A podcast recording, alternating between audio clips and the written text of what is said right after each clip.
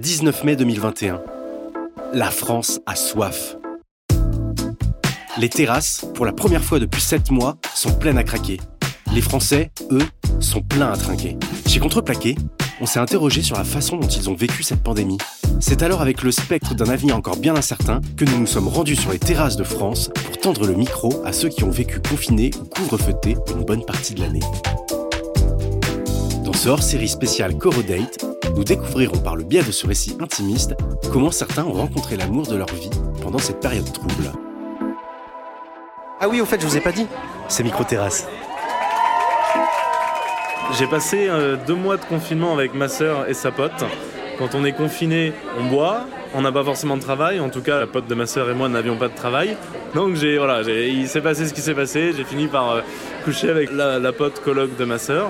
Avant de partir en confinement, euh, je fréquentais d'autres personnes sur Paris. J'étais complètement dans une autre optique musique avec mon meilleur pote aussi euh, dans le 15e, etc. Et voilà, donc le confinement se déroule. Euh, ma sœur n'a pas de problème avec ça, sachant que c'est voilà, elle peut comprendre, on est confiné et euh, voilà, a priori c'était parti pour durer. Je rencontre par la même occasion une personne sur Instagram, en fait, ça répond à des stories, etc. Je pense qu'il y a pas mal de gens qui ont fait ça. On commence à papoter, c'était la sœur d'une très bonne amie à moi de là où je viens. On commence à papoter et on commence à très bien s'entendre. L'élément déclencheur, c'était une photo, je m'en souviens, c'était une, photo en story, un truc du genre, euh, je sais plus, mais ben, il a fait très beau pendant ce confinement. Putain, il a fait très beau. On était tous enfermés, je m'en souviens.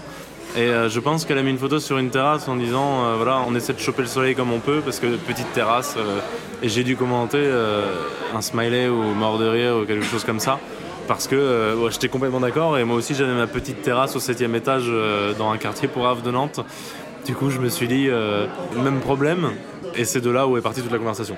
On commence à faire des sex cams, je sais pas si on peut appeler ça comme ça, mais en gros, euh, voilà, on s'est mis à coucher ensemble euh, par webcam parce qu'on s'attirait, on s'entendait très bien, mais on ne pouvait pas se voir. Elle était pourtant confinée à Nantes elle aussi, mais bon, périmètre de sécurité oblige.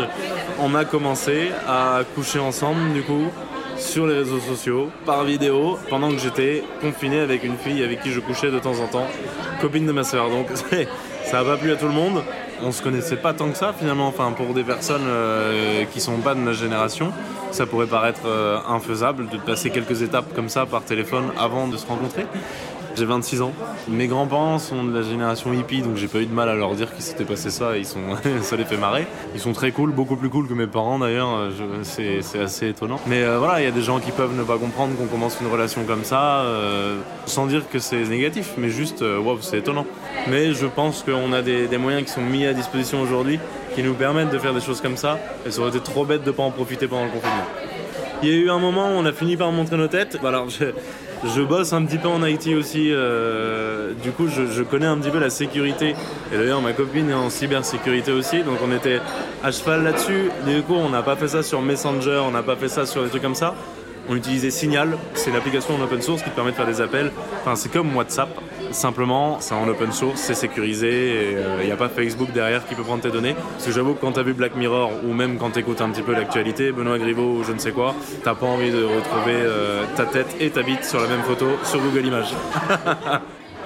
Je devais rentrer sur Paris, donc j'ai pris un camion près de Nantes. Et en fait, on a partagé le trajet à deux. Donc euh, voilà, on s'était pratiquement jamais vu, euh, si ce n'est par téléphone vidéo. Et elle est montée dans le camion et on est parti pour 5 heures de route côte à côte, alors qu'on n'avait jamais passé de temps physiquement. Et après, on était condamné à rester 5 heures de route côte à côte. Et euh, depuis ce moment-là, on se quitte plus. il se trouve que cette fille-là, maintenant, c'est ma copine avec qui je suis depuis plus d'un an. C'est vraiment hyper fusionnel, ce qui est très étrange parce que j'avais jamais connu ça avant. Et voilà, donc une très belle histoire qui a commencé étrangement. Merci à toutes les personnes qui nous ont fait confiance et qui se sont confiées à nous ces derniers mois. Microterrasse est une série contreplaquée réalisée par François Lamy, Léa Razi et Théophile Massard.